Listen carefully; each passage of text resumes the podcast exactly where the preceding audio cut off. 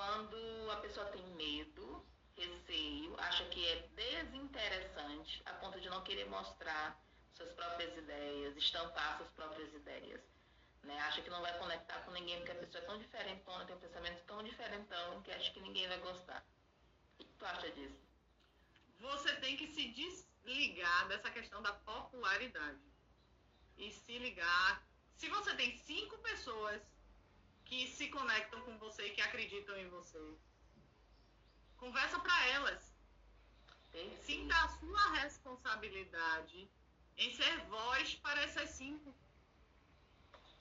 Porque a partir daí elas vão se sentir também fortalecidas e em conjunto vocês vão comunicando mais, vocês vão aumentando mais essa ideia. E quem sabe, existem muitas outras pessoas que pensam como você, mas que estão escondidas e não sabem porque você não comunica. Aquele, qual é o produto, o serviço que mais se vende? É aquele que se apresenta, aquele que se oferece. Eu ouvi isso de uma amiga que trabalha com palestras de venda, eu nunca mais esqueci. Se você não se apresentar, você não se mostrar, ninguém vai saber sobre você. E aí é difícil, é, porque eu penso muito diferente, sim. A foca nesses que se dão atenção.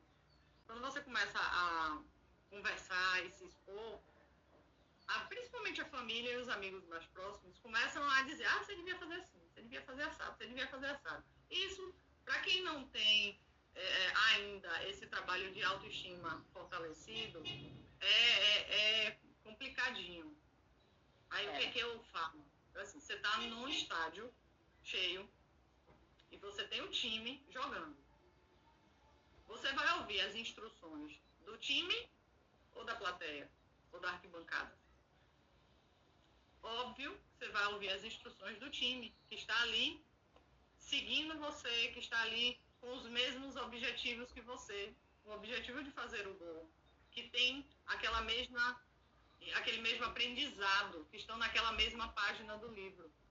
Então, procura identificar quem são essas pessoas que podem lhe ajudar e que estão no mesmo nível que você. Principalmente família. Eu tive uma, uma mentoranda que eu trabalhei essa questão dela falar em vídeo, gravar lives. E aí, quando ela começou a fazer, a família inteira você tá ridícula, você tá isso, você tá aquilo, e ela me ligou arrasada.